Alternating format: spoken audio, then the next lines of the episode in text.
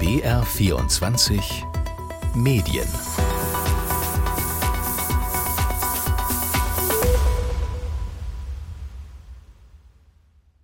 Mit Nina Landhofer. Herzlich willkommen. Es ist der erste Versuch weltweit, künstliche Intelligenz zu reglementieren. Die KI-Verordnung der Europäischen Union oder auch englisch AI Act. Kurz vor Jahresende noch einigten sich EU-Parlament, Kommission und EU-Rat auf die Eckpunkte. Dabei hat es kurz vorher noch so ausgesehen, als würden die Verhandlungen ziemlich lang und zäh werden. Was bedeutet das für uns Journalistinnen und Journalisten? Sind Regeln gut oder beschränken sie Medien im Umgang mit der künstlichen Intelligenz? Ich will heute ein wenig Licht ins Dunkle bringen. Soweit das geht zumindest, denn man hat sich auf grundsätzliche Punkte geeinigt, verabschiedet wurde die KI-Verordnung aber noch nicht. Jetzt werden nämlich die Details ausgearbeitet. Fertig soll dann alles vor den Europawahlen im Juni sein. Den Rechtsinformatiker Georg Borges habe ich gefragt, worum es inhaltlich da eigentlich geht. Was er sagt, hören wir später. Und wir hören auch, was den Bayerischen Journalistenverband in puncto Reglementierung so umtreibt. Aber anfangen will ich mit dem, was in Brüssel da abgelaufen ist. Meine Kollegin Rebecca Zisilski hat die sogenannten Trilog-Verhandlungen, das sind die Verhandlungen von Parlament, Kommission und Rat in der EU verfolgt und eben auch welche politischen Diskussionen damit zusammenhängen. Also ich hatte nicht damit gerechnet, dass ausgerechnet die bürokratische und langsame und riesige EU mal Vorreiter in Sachen künstliche Intelligenz werden würde. Rebecca, die arbeitet im AI und Automation Lab des Bayerischen Rundfunks, die war da wohl ein bisschen weitsichtiger, als ich sie kurz vor Weihnachten danach gefragt habe, wie sie das sieht. Da bin ich ehrlich gesagt gar nicht überrascht und das sind auch relativ viele andere nicht, weil wir haben ja auch die Datenschutzgrundverordnung schon gesehen. Im Jahr 2018 ist die in Kraft getreten und das ist eine Verordnung, die viele wahrscheinlich kennen wegen den Cookie-Bannern, die sie immer wegdrücken. Aber da geht es eigentlich viel tiefer auch um Datenschutz. Und zum Beispiel räumt die Datenschutzgrundverordnung das Recht ein, dass man erfahren kann, welche Daten über einen selbst verarbeitet werden und man kann die auch berichtigen lassen zum Beispiel. Und das ist ja eine Regulierung, die auch auf alle EU-Staaten zutrifft und alle datenverarbeitenden Institutionen zum Beispiel. Und ja, also das ist quasi wie so eine Blaupause von dem, was jetzt passieren könnte mit dem AI-Act. Kann man denn sagen, wo in der EU welche Fronten so lang gingen? Also wo entlang hangelte sich denn da so die politische Diskussion? Also es gab mehrere Fronten. Auf der einen Seite gab es das Parlament, das zum Beispiel schon im Juni einen relativ strengen oder man könnte auch sagen bürgerrechtsnahen Vorschlag und einen äh, Änderungsantrag zu dem Vorschlag der Kommission verabschiedet hat. Und dann gab es auf der anderen Seite die Mitgliedstaaten. Und das kann man ganz gut veranschaulichen am Beispiel Gesichtserkennung. Also da wollten die Mitgliedstaaten weitgehende Rechte haben, um Menschen im öffentlichen Raum in Echtzeit mit Gesichtserkennung identifizieren zu dürfen. Und das Parlament wollte diese Technologie komplett verbieten. Und die Einigung, der Einigungstext jetzt besagt, dass es möglich sein soll in bestimmten Ausnahmefällen. Also das klingt so ein bisschen, dass sozusagen die Diskussion im Großen darum ging, dass auf der einen Seite der Staat sich natürlich künstliche Intelligenz zu eigen machen will, um seinen Einfluss irgendwie zu vertiefen. Und auf der anderen Seite stehen dem die Bürgerrechte gegenüber und wahrscheinlich auch noch die wirtschaftlichen Unternehmen, oder? Genau, also die ganzen NGOs, Nichtregierungsorganisationen, die das beobachten, haben gesagt, da gab es relativ viel Lobbyismus und was man ganz gut auch vor Ort beobachten konnte oder währenddessen, also währenddessen diese letzte Trilogverhandlung Anfang Dezember war, war, dass sich dann auf einmal in diesen drei Tagen, in denen verhandelt wurde, auch nochmal alle zu Wort gemeldet haben. Also sowohl die Unternehmen, die zum Beispiel diese Grundlagenmodelle herstellen, als auch die ganzen Nichtregierungsorganisationen, die sich Sorgen gemacht haben um die Bürgerrechte. Die haben alle nochmal kommentiert und gesagt, bitte entscheidet zu unseren Gunsten beziehungsweise im Hinblick auf unsere Forderungen. Und was auch gesagt wurde, ist, dass zum Beispiel Google hat am 6. Dezember, als diese Verhandlung gestartet ist, ein neues Modell veröffentlicht und da haben einige das so eingeschätzt, dass das auch nicht zufällig an dem Tag veröffentlicht wurde, was man natürlich jetzt nicht hundertprozentig sagen kann. Mhm. Hast du denn beobachtet, dass dieser ganze Hype jetzt im vergangenen Jahr um ChatGPT dem Ganzen nochmal so einen Drive verpasst hat oder so einen Schwung auch in eine bestimmte Richtung, vielleicht auch in eine andere Richtung als das, was vorher irgendwie so diskutiert und verhandelt wurde? Also man muss sagen, es gibt natürlich schon seit sehr langer Zeit KI-Anwendungen, also in unseren Suchbrowsern ist KI und Gesichtserkennung gibt es schon lange und viele dieser Technologien sind natürlich nicht neu. Und dementsprechend hat sich die EU auch schon seit Jahren mit dem Thema beschäftigt und zunächst Strategiepapiere veröffentlicht und 2021 schon den Vorschlag der Kommission für dieses KI-Gesetz vorgelegt. Und dann kam 2022 ChatGPT und dann kam es nochmal zu einer größeren, breiteren öffentlichen Aufmerksamkeit für das Thema. Und das hat natürlich die Diskussion schon beeinflusst. Und natürlich hat es die Akteure, die eben diese Grundlagenmodelle herstellen, auf den Plan gerufen, dass die auch versucht haben, an dieser Diskussion teilzunehmen. Das kann man so schon sagen. Du hast das Ganze ja über einen längeren Zeitraum auch journalistisch beobachtet. Wie war das denn so atmosphärisch?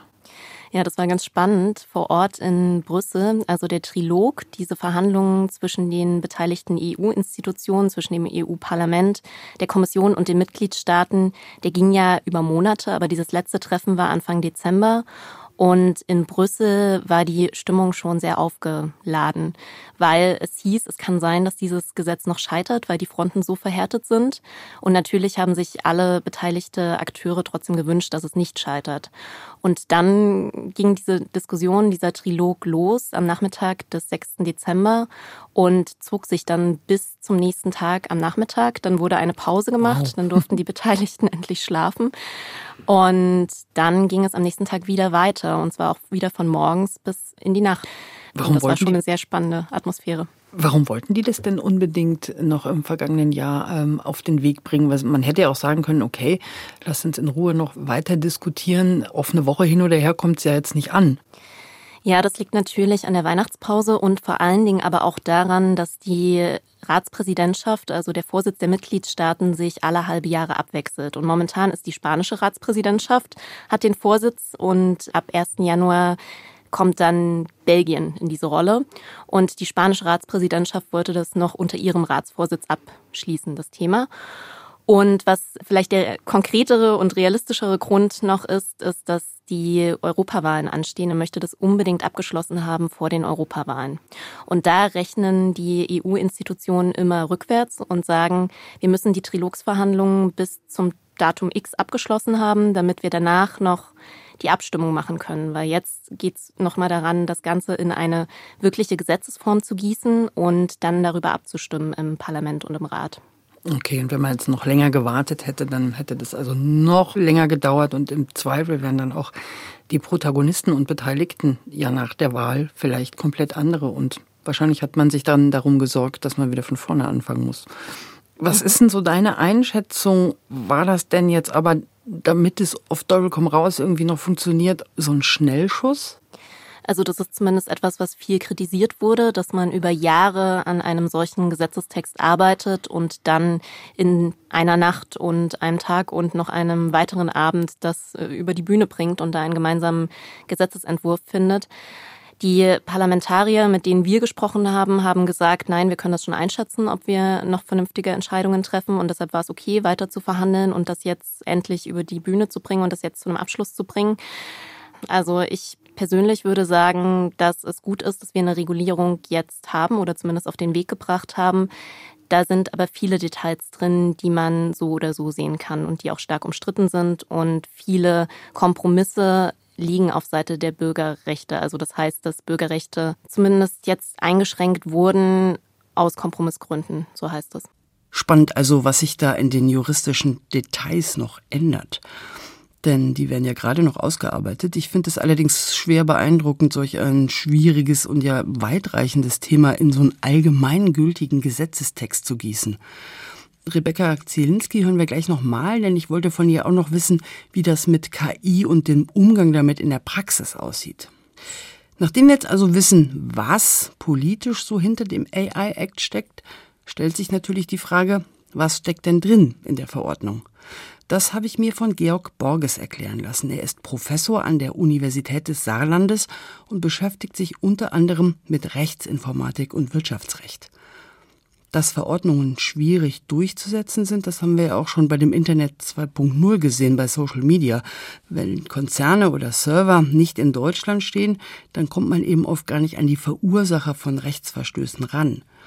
Deshalb habe ich ihn zuerst gefragt, ob es Recht im Internet überhaupt geben kann. Wie kann es Recht im Internet geben? Also das war das Thema meiner Habilitationsschrift von vor 20 Jahren, als das Internet Mitte der 90er Jahre aufkam, da gab es den Traum vom Internet als einen rechtsfreien Raum, den Cyberspace, der sein eigenes Recht hat. Und dann kam eine Riesenwelle von Gesetzgebung und fünf Jahre später gab es weltweit dichte Gesetzgebung zum Internet. Das Gleiche erleben wir jetzt in diesen Tagen, in denen eine Welle von Gesetzgebung auf die künstliche Intelligenz niedergeht, angeführt von der EU in diesem Fall, die mit dem AI-Act versucht, einen ersten zentralen Pflock einzuschlagen. Kommen wir zu den allgemeinen Zielen der KI-Verordnung. Was soll denn damit erreicht werden? Das ist eine schwierige Frage. Wenn ich brav bin, dann zitiere ich aus den Zielsetzungen des AI-Act selber. Aber ich habe einen etwas ketzerischen Begriff, wenn ich den bringen darf. Der Name KI-Gesetz ist eine falsche Marke. Der Begriff ist viel zu weit für das, was drinsteht. Die Kommission hat aus rein politischen Gründen einen solchen anmaßenden Titel gewählt für das Gesetz, das sie herausgebracht hat, weil sie demonstrieren wollte, dass sie die Regulierung in der Hand hat.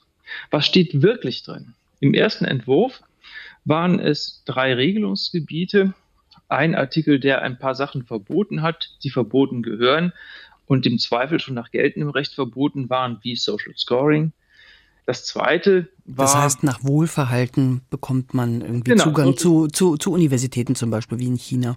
Wir hätten es auch so nicht gewollt. Das ist datenschutzrechtlich zulässig. Das verstößt gegen die Menschenwürde und alles mögliche andere mehr. Aber nun steht es glasklar im AI Act und das ist sicherlich schön. Das zweite ist ein Hochrisikomanagementsystem, das wir aus der Produktsicherheit kennen. Das heißt, der AI-Act ist vereinfacht gesagt ein Produktsicherheitsrecht für künstliche Intelligenz. Produktsicherheit kennen wir alle. Wir kaufen ganz brav nur Produkte, wo das CE-Siegel drauf ist und künftig ist das CE-Siegel auf aller Software drauf, die mit Machine Learning erstellt wurde. Punkt. Drittens muss man, wenn man einen Chatbot einsetzt, dem Chatbot beibringen, klarzustellen, dass er ein Chatbot ist. Das ist sehr wichtig und hilfreich, der möchte schon in einer Telefonhotline eine halbe Stunde nicht plaudern und hinterher merken, oh, ich habe mit einer Software geredet und nicht mit einem netten Mitarbeiter. Und viertens, und das sind 90 Prozent geschätzt aller KI-Systeme, gar nichts. Das KI-Gesetz definiert umfassend KI, regelt sie aber nicht. Das muss man erstmal verdauen. Das ist schon eine nette Anekdote. Ich schluck jetzt auch gerade, schmeiße meine Fragen weg ein Riesentitel und vergleichsweise sehr wenig drin. Und das ist eigentlich auch gar nicht schlecht. Das ist so ein bisschen der politische Wille zu zeigen, wir tun da was, wir haben das in der Hand. Auf der anderen Seite stehen da auch viele wirtschaftliche Interessen hinter. Sie haben jetzt gesagt, das ist auch gar nicht so schlimm. Warum? Naja, man kann, und das hat die Kommission vor, an diesem Begriff andocken. Es gibt zum Beispiel ein Jahr später den Entwurf einer KI-Haftungsrichtlinie. Da geht es um die Haftung für KI-Systeme.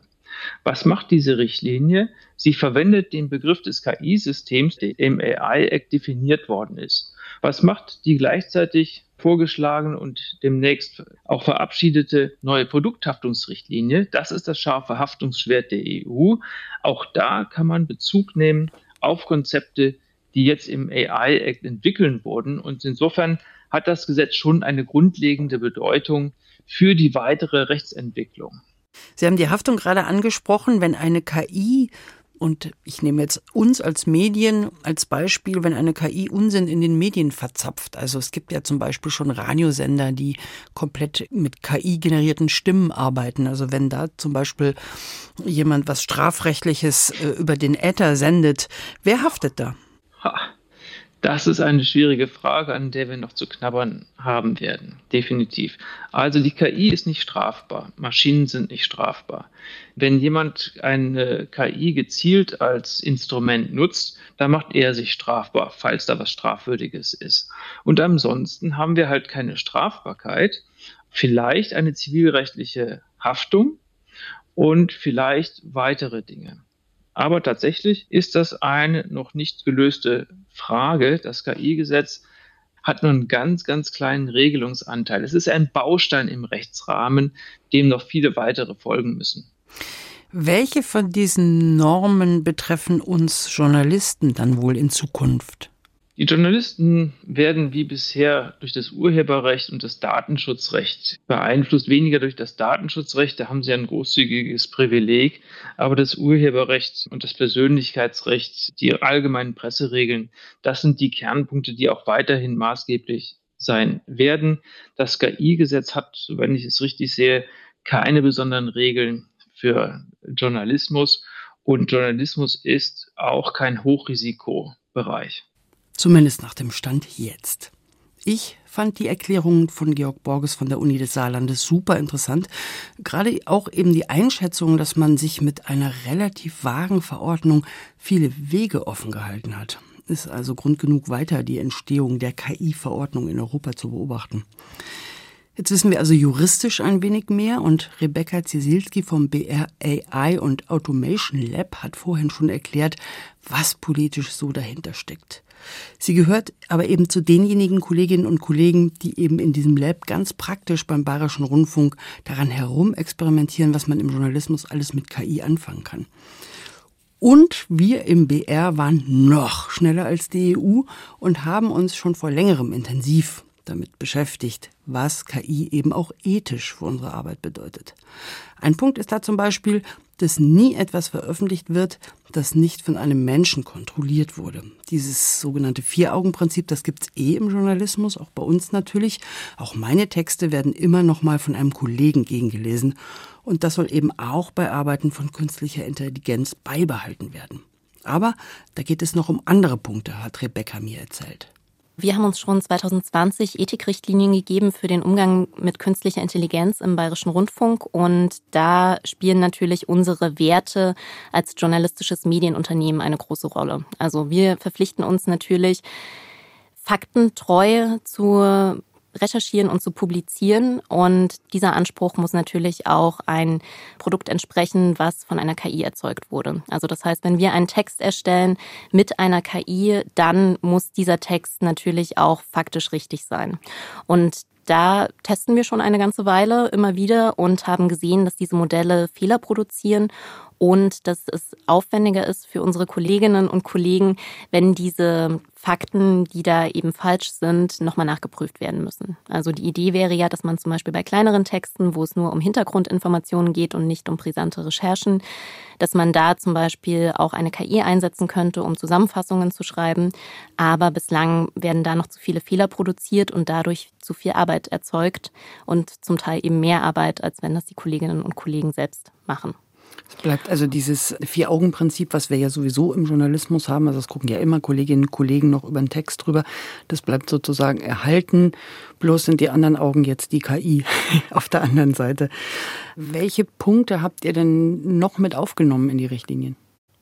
Ein anderer Punkt, der auch sehr relevant ist, ist für uns Transparenz. Also wir möchten oder wir werden, wenn wir KI nicht nur zur Ideenfindung einsetzen, also das heißt, wenn man zum Beispiel ChatGPT einsetzen würde und sagt, gib mir doch mal fünf Vorschläge für eine Überschrift und dann lässt man sich davon vielleicht inspirieren. Das würde man wahrscheinlich nicht unbedingt transparent machen müssen, zumindest nach unserer aktuellen Haltung. Aber wenn man dieses Tool oder ein ähnliches Tool einsetzen würde zur Content-Generierung generell oder in einem größeren Umfang würden wir das auf jeden Fall transparent machen. Und also wenn ich mir jetzt quasi den BR24 Digitalartikel von der KI schreiben lassen würde, dann müsste man das natürlich dazu schreiben, dass das nicht von mir ist, sondern dass das KI generiert ist.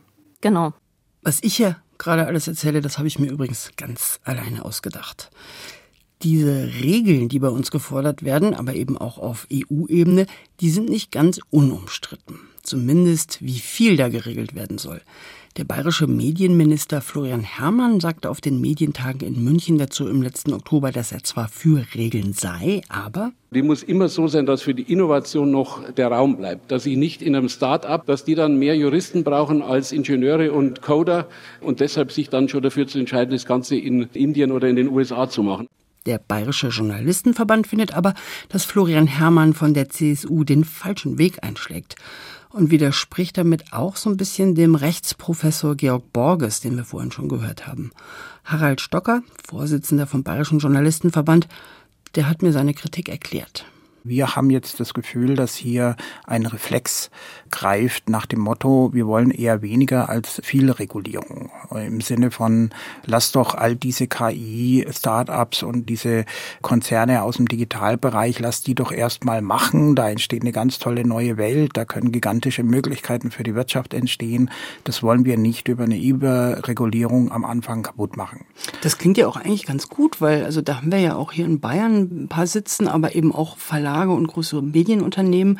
Das klingt eigentlich schon danach, als ob das sehr vernünftig ist und wir dann quasi mit im Geschäft sind. Wir haben Microsoft und Google hier sitzen. Wir sind ja unter uns, da dürfen wir die Namen gerne nennen. Aber die KI-Befürworter wollen nicht eine Pflicht haben, zu dokumentieren, wo sie die Inhalte herbeziehen, weil sie Angst haben, am Ende müssten sie Urheber an urheberrechtlich geschützten Werken beteiligen. Also zum Beispiel Journalistinnen und Journalisten.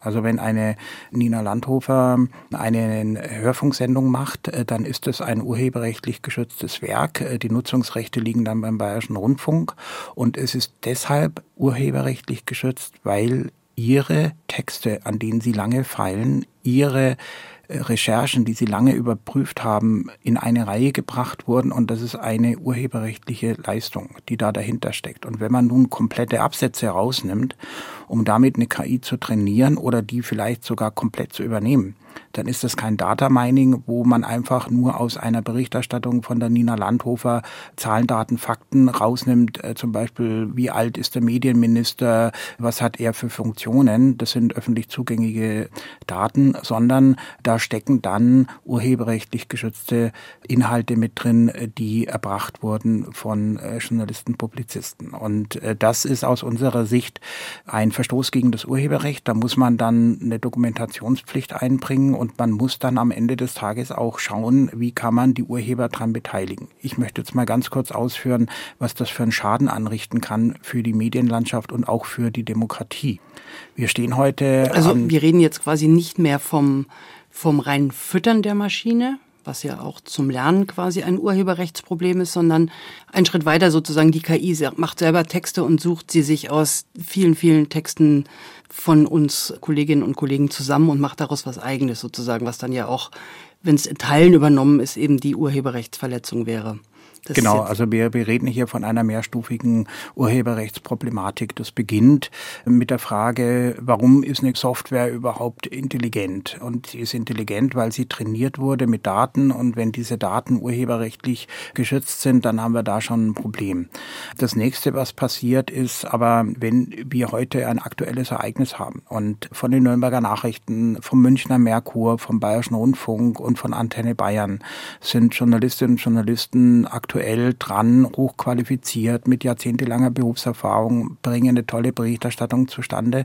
Und dann kommt der fünfte Player und sagt, ich ziehe mir aktuell Hörfunk, Fernseh und Beiträge von den Verlagen auf ihren Portalen, ziehe ich mir aus dem Netz werte das aus, lasse das von der KI fünfmal auf den Kopf stellen, so dass man nicht mehr erkennen kann, das kommt hier von den einen oder das kommt von den anderen. Und dann habe ich eine hervorragende Berichterstattung zusammengestellt in Bruchteilen einer Sekunde, ohne dass bei diesem Anbieter irgendjemand sitzt, äh, der recherchiert, der journalistische Leistungen erbringt, der Inhalte überprüft, ist, soweit möglich man das feststellen kann, verlässlich. Und das ist ja das, was Geld kostet im Journalismus. So, und dann habe ich auf der einen Seite viel Geld gespart, auf der anderen Seite treten die dann aber in Konkurrenz zum Beispiel zu den bayerischen Verlagen und zu den privaten bayerischen Hörfunksendern und nehmen denen Marktanteile am Werbemarkt weg. Und das wird dann natürlich, wenn es irgendwann nur noch einen kleinen Teil der bayerischen Medienlandschaft gibt, demokratiegefährdend, weil interessensgetriebene Gruppen, äh, Fake News-Kampagnen, die aus dem Ausland betrieben werden, wir kennen diese russischen äh, Trollfabriken. Das wird dann natürlich einen größeren Raum auch bekommen in der öffentlichen Meinungsbildung. Und deshalb beobachtet der Bayerische Journalistenverband, wie natürlich auch ähnliche Verbände, die Entstehung und das politische Gezerre um die europäische KI-Verordnung ganz genau. Und auch wir in BR24 Medien natürlich. Wer das nicht verpassen will, kann uns auch abonnieren. In der ARD Audiothek zum Beispiel. Für heute aber verabschiedet sich erstmal Nina Landhofer.